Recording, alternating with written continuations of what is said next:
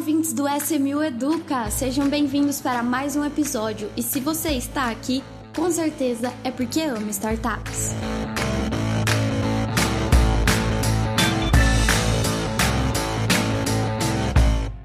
Olá, ouvintes! Estamos aqui para mais um episódio e hoje eu trouxe o Diego, que está sempre aqui com a gente. Tudo bem, Diego? Tudo ótimo, Marília. Aproveitando aqui o meu nomadismo digital, gravando direto de Montevidéu, do Uruguai, hein? Um podcast internacional pra gente. Internacional. Depois, eh, quem sabe eu não passo dicas sobre Montevidéu no final. Nossa, sim, legal. Brincadeira, brincadeira. Acabei de chegar, não, não, não tenho dica ainda, então fica pro próximo episódio. Fica pro próximo episódio. É. E uma convidada de, interna da SMU que tá aqui pela primeira vez com a gente, que é a Margarete, do time comercial. Tudo bem, Margarete? Olá, Marília, tudo bem? Olá, ouvintes da SMU. Olá, Diego. Muito bom estar aqui participando hoje com vocês.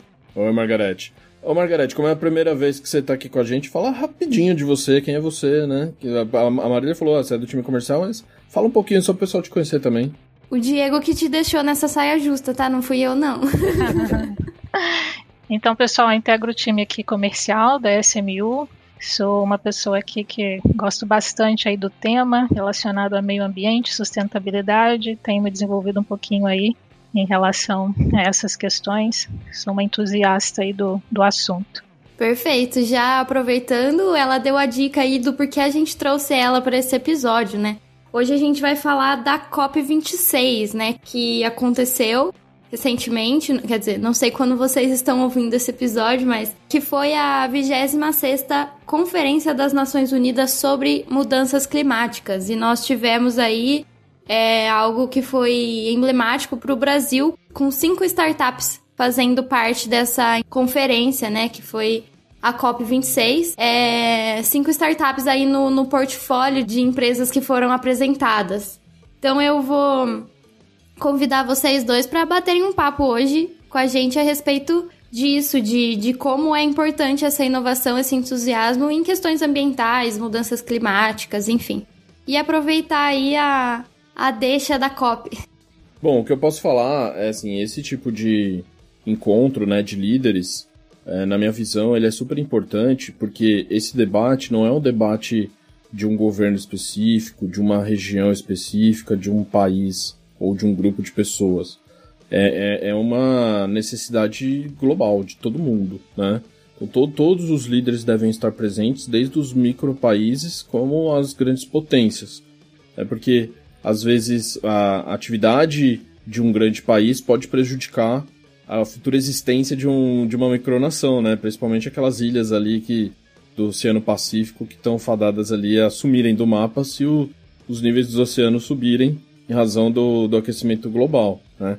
Então, esse tipo de debate, ele me lembra, assim, que não é de hoje, né? Porque quando eu era criança, em 1992, acho que a Marília não era nem nascida. Não, não era. é, teve a Rio 92, que foi um dos primeiros encontros, assim, que originou, né, esses debates, né, de, de, de líderes e de Estado. É, e na época eu tive que fazer um trabalho na escola, assim, sobre, né? Então, assim, não, não é de hoje. Todo mundo fala assim, ah, tá se discutindo só agora. Não, a gente já vem discutindo há bastante tempo. O problema é que o resultado não é efetivo. O problema, assim, é que as coisas não acontecem nas, na velocidade que deveria acontecer pra gente poder viver num ambiente que seja favorável para todo mundo. Porque se não existe planeta, não vai existir humanidade. Exatamente.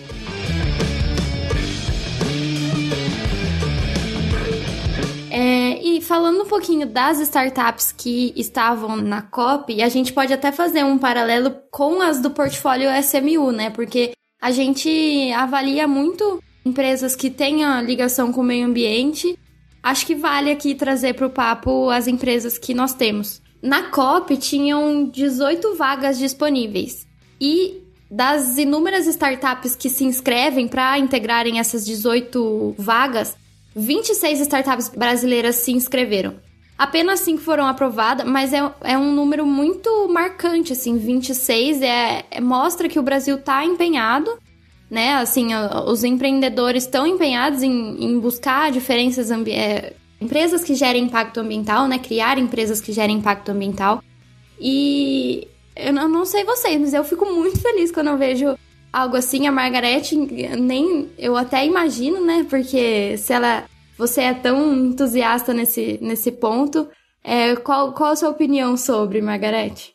Achei fantástico também, fiquei super contente em ver o nosso país, nosso ecossistema de startups se destacando dessa forma. O Brasil realmente foi aí o país que mais teve inscrições, né? Ou seja, que mais é, participou aí na concorrência e conseguimos destacar as cinco startups. Então isso é muito bom mostra que nós temos empreendedores competentes, trazendo soluções escaláveis, de impacto, que podem fazer a diferença, contribuir bastante aí para a nossa transição para o desenvolvimento sustentável.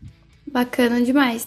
E falando um pouquinho do setor, dos setores que cada uma delas atuam, a gente tem aí dessas cinco que foram apro aprovadas, é, três que atuam na, na área de resiliência e adaptação ambiental, uma que é uma solução para descarbonização de, de transportes, né, de meios de locomoção, e uma que é do combate ao desperdício de alimentos. E eu, principalmente quando eu li essa do desperdício de alimentos, eu fiz um paralelo muito forte com a Pink Farms, que é aqui da, do portfólio SMU, que além de, de reinventar a cadeia de produção de alimentos, ela atua muito forte nesse quesito de precisamos parar de desperdiçar alimentos, né? Porque na, no agronegócio tradicional, só 60% do que é produzido é consumido, é de, definitivamente consumido pelas pessoas. Ou seja, muito se é jogado fora, né? Não, com certeza. É, eu, o Case Peak Farms é muito interessante e você, Marília, estudou bastante nos últimos meses, né? Você, você conhece bastante, né? E é, tem, tem essa questão do, do desperdício no momento da produção, né? Mas também existe o desperdício no momento da distribuição, né? É, e a gente tem uma outra empresa também no nosso portfólio que otimiza esse processo de distribuição, é, buscando otimizar essa, buscando, desculpa, voltando, é, buscando reduzir também a, o desperdício de alimentos, principalmente, que estão próximos da data de vencimento, tá? Que é a superopa, né?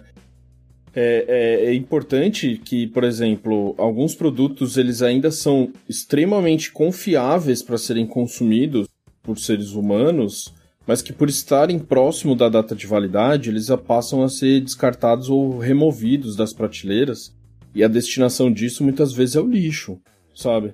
É, então, ao invés de, de, de, dar essa destinação não honrosa né, para um alimento, por que não é, ofertar esse mesmo produto de, com um belo desconto, sabe? Para quem está disposto a, a comprá-lo, né? Que vai fazer um consumo rápido daquilo, né? Então a Superopa ela também desenvolveu essa solução que tem a ver com, com um desses itens que foi discutido e apresentado por algumas startups da COP26 também. Ótima colocação, Diego, concordo. Realmente acho que todas as startups que foram selecionadas trazem soluções importantes aí para essa transição.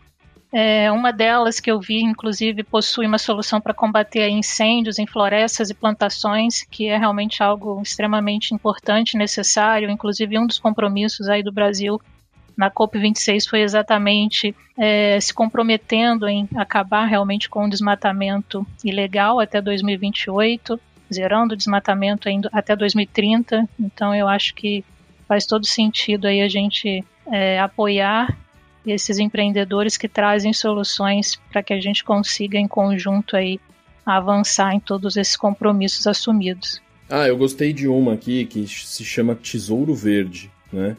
Que ela é uma plataforma de certificação é, de ativos ambientais que podem ser de alguma forma utilizados nessa cadeia de neutralização de emissão de carbonos, né? É, porque como é que funciona isso, né? É, se, se você é detentor de uma propriedade rural, digamos assim, é que dentro dessa propriedade exista alguma área privada de preservação, sabe? Sei lá, tem uma, uma, um trecho de Mata Atlântica que você pretende não derrubar porque você acha agradável, você acha bonito e não atrapalha na sua produção. Você pode de alguma forma certificar aquele trecho que você tem de propriedade privada, né? Atribuir ele a um selo e depois você conecta, essa startup conecta aquela, aquela propriedade com os, os empreendimentos que precisam compensar carbono de alguma forma, entendeu? Então você acaba pulverizando é, essas micro, esses microativos ambientais, sabe? Para grandes produtores e emissores de gases tóxicos que estão com a consciência limpa de que precisam compensar isso de alguma forma. Então você consegue fazer isso de uma maneira muito interessante. E, e, essa neutralização, que é um dos, termos, um dos temas que mais me atrai nesse, nessa pauta ESG, assim, sabe? Porque são as soluções que acontecem no dia a dia que a gente nem percebe. Quando você consome um produto ou serviço, quando você compra algo, você, de alguma forma, emitiu gases poluentes do, do, do, do das mudanças climáticas, né? Que contribuem para as mudanças climáticas. Então, se você tem como devolver isso, por que não, tá? O problema é como medir isso, como fazer isso, né? Os bastidores têm que funcionar isso muito bem, né? Então também tem algumas fintechs que eu estudei recentemente que eles conseguem, que ela consegue é, de, determinar qual que foi o seu carbon footprint, print que chama, né? Que é a sua, a sua pegada de carbono. Fala assim, ó, você comprou, ele, ele lê a sua fatura de cartão de crédito, por exemplo, fala assim, ó, você comprou isso aqui, você, por causa disso, você contribuiu tanto. Você não quer compensar isso de alguma forma? Então, a, a, o valor que você paga da fatura, se você arredondar centavos para cima, eu consigo entregar isso para um, uma empresa que, que faz esse tipo de compensação e, e, o valor correspondente vai ser mais ou menos esse aqui, entendeu? E aí você conseguiu contribuir é, um consumo consciente, né? É aquilo, né? A gente vive numa sociedade de consumo, não tem como parar de consumir, infelizmente. Mas a gente pode fazer um consumo de forma que ele não impacte tanto entendeu? Ou compensar isso de alguma forma e as startups fintechs estão aí para isso. Ótima colocação, Diego, exatamente. A mudança, a transformação acho que começa com o indivíduo, com realmente a consciência, né, um aumento de consciência do que a gente pode fazer, um bom uso do nosso capital, com o nosso dinheiro, realmente cobrando ali de quem tem o poder, vamos dizer assim, né, mais possibilidade de fazer a diferença. E se cada um se mobilizar um pouquinho que seja ali, individualmente, através dos seus investimentos, do seu dinheiro, do uso adequado e também olhando ali realmente é, acompanhando o setor, acompanhando as, as novidades, inovações em startups para poder sugerir também para outros players aí as possibilidades de entrarem no mercado. Eu vejo muitas corporações hoje buscando por startups, por soluções que tragam né, essa possibilidade de redução, de neutralização de emissões, até mesmo porque muitas empresas querem atingir esse objetivo e vão depender, obviamente, das startups para poderem fazer essa parceria, para chegarmos aí no objetivo desejado.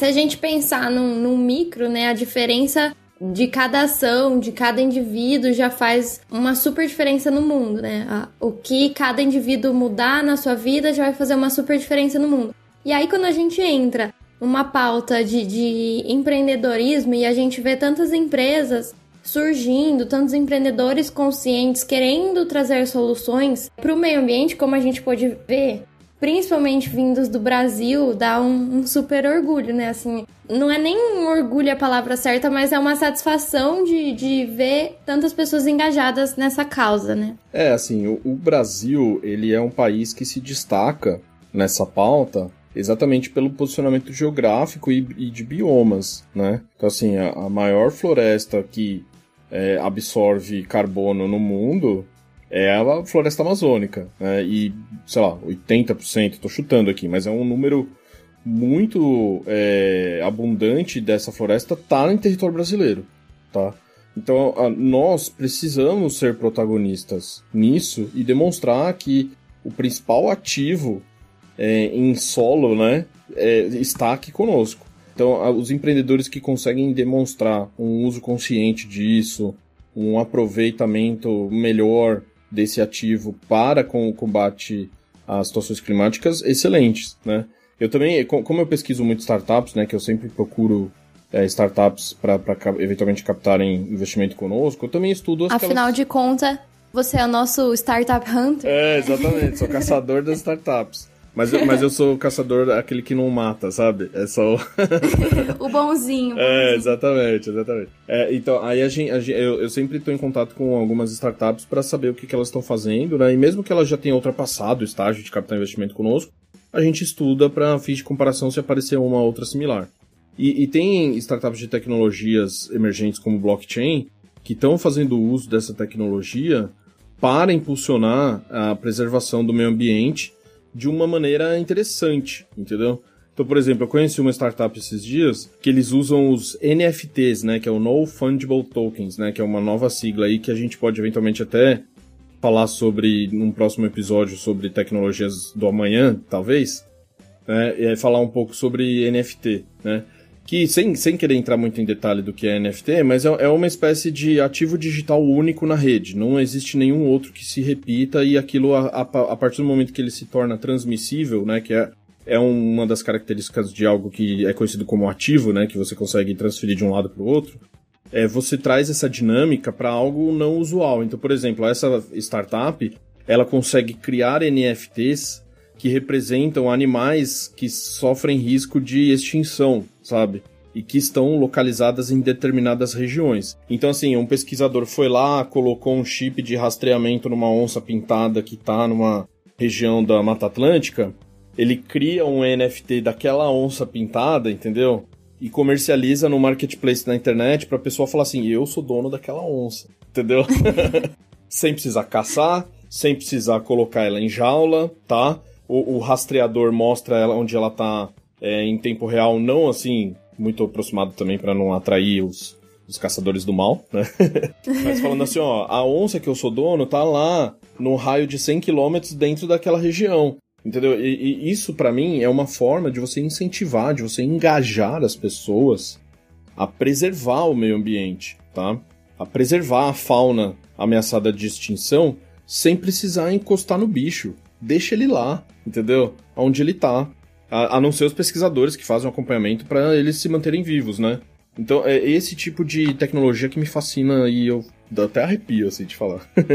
Boa colocação mesmo, legal você trazer essa, essa inovação aí do mercado de NFT. A Amazônia é muito importante, né? O Brasil tem aí uma, um papel muito importante com a Amazônia, já que a gente tem é, a Amazônia corresponde aí em torno de um terço das florestas do mundo, 20% da água global, 25% de toda a biodiversidade aí do planeta. Então eu acho que, de fato, o mundo todo realmente fica de olho no Brasil, na Amazônia, para que a gente possa trilhar aí um caminho de desenvolvimento sustentável de longo prazo para todos.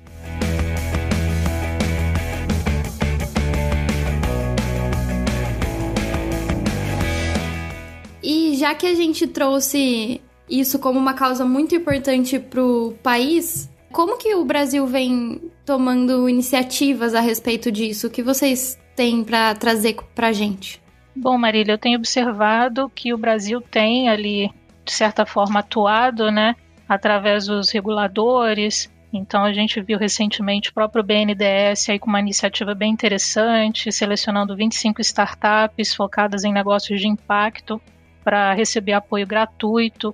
Tivemos também aí recentemente o próprio Banco Central regulamentando, né, trazendo uma regulamentação para os bancos para ajudar nesse desenvolvimento sustentável das organizações financeiras, instituições financeiras.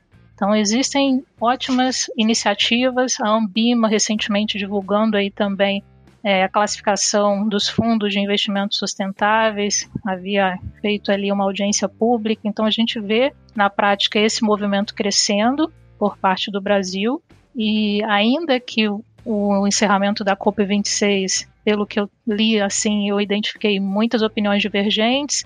Eu acho que o Brasil tem todo o potencial de liderança nesse caminho, junto, obviamente, com parcerias eu acho que o SDG 17 ele é muito importante porque ele fala exatamente de parcerias para os objetivos e é exatamente onde a gente tem também aí o foco de startups, né? Porque todas as corporações e instituições financeiras estarão, obviamente, de olho nessa parceria, buscando reduzir ou neutralizar as suas emissões e contando aí com as startups para esse objetivo, né, Diego? É, achei até legal isso que você trouxe, porque dentro do assunto COP26 eu li algumas matérias falando é, da oportunidade que essas empresas que foram para lá e consequentemente vai trazer, vão, vão trazer visões para as que não conseguiram, né? Vão ajudar a trazer olhares para as empresas que não conseguiram ir para a COP de investimentos é, grandes, né? De grandes fundos de investimento, de grandes hubs de, de investimentos que vão ajudar no incentivo a, a essas empresas, ajudar cada vez mais no crescimento delas e até no surgimento de novas, né? Com certeza, isso de certa forma abre um leque de oportunidades para o Brasil, no sentido de ficar aí bem na vitrine né, do mundo para as nossas startups. É, e todo mundo tem que cumprir o seu papel, né? É, assim, por mais que os, os, empreendedores e empreendedoras são os protagonistas dessas, dessa história, assim, o governo tem que ter uma agenda propositiva, a sociedade tem que receber essas empresas, né?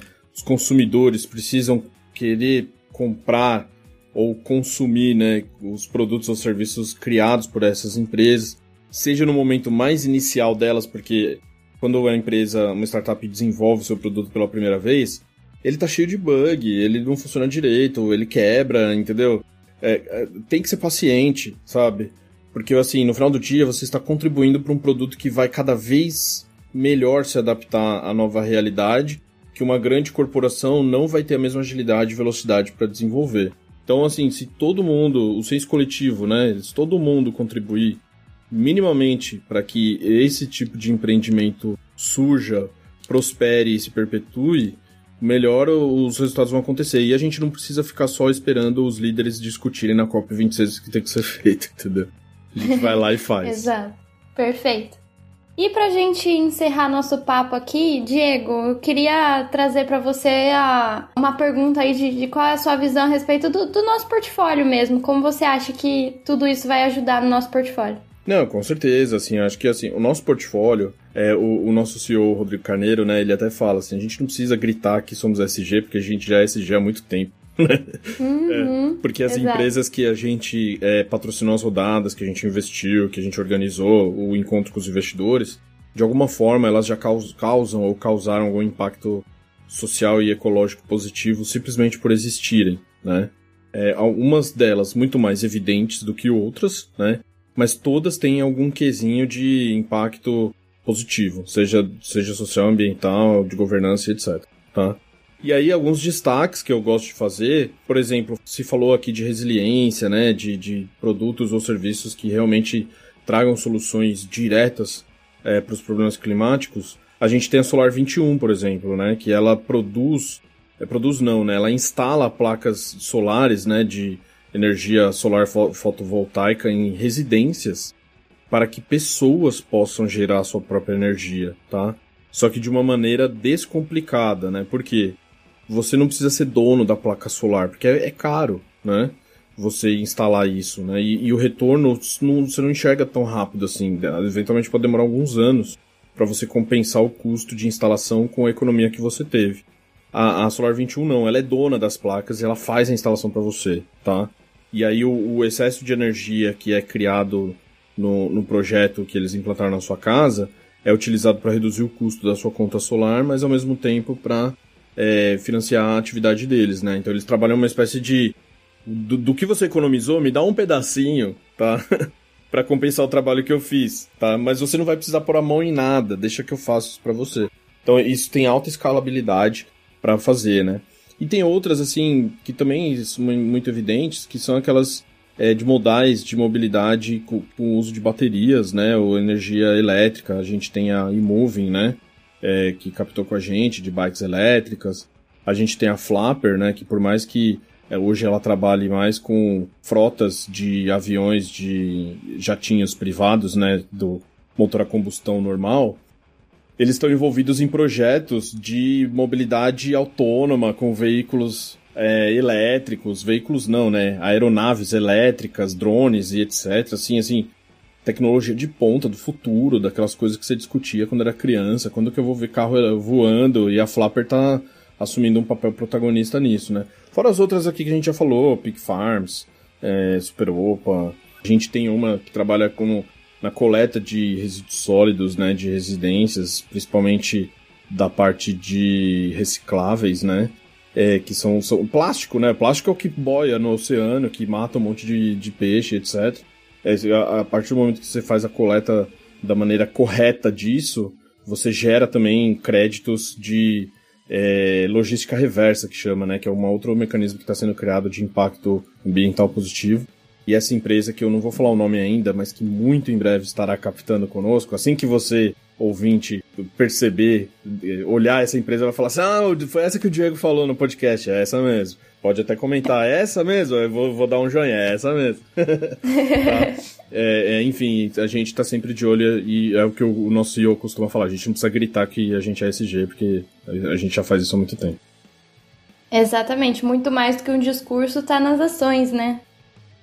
Com certeza, Marília, bem por aí mesmo. Acho que o próprio investidor já tem percebido isso, que é possível equilibrar propósito com retorno de longo prazo sustentável. Então a gente vê aí vários investidores demandando esse tipo de investimento em startups que têm um foco aí no impacto positivo da sociedade, do planeta, e a tendência é que isso cresça realmente. Para as startups é uma grande oportunidade. O próprio Brasil, agora, um dos compromissos foi realmente mitigar em 50% as suas emissões de gases até 2030 e ter ali é, entre 45% e 50% de energias re renováveis aí na matriz energética. Então, olha o campo que se abre aí para as inovações que a gente tem visto nas startups. Perfeito, muito bem colocado. Bom, então, pessoal, acho que precisamos encerrar nosso papo, mas ah, eu, eu, ao meu ver, é algo que a gente pode fazer parte 1, parte 2, parte 3, porque é realmente uma conversa que tem muito chão, muito a se debater, né? Mas por hoje eu agradeço vocês a, a, participação, foi um papo muito rico. Espero que nossos ouvintes tenham gostado também. E agradeço a atenção de vocês em mais um episódio, né? Então, muito obrigada, Diego e Margarete, e até a próxima. Obrigado, gente. Tchau, obrigada, tchau. Obrigada, obrigada. Tchau, tchau.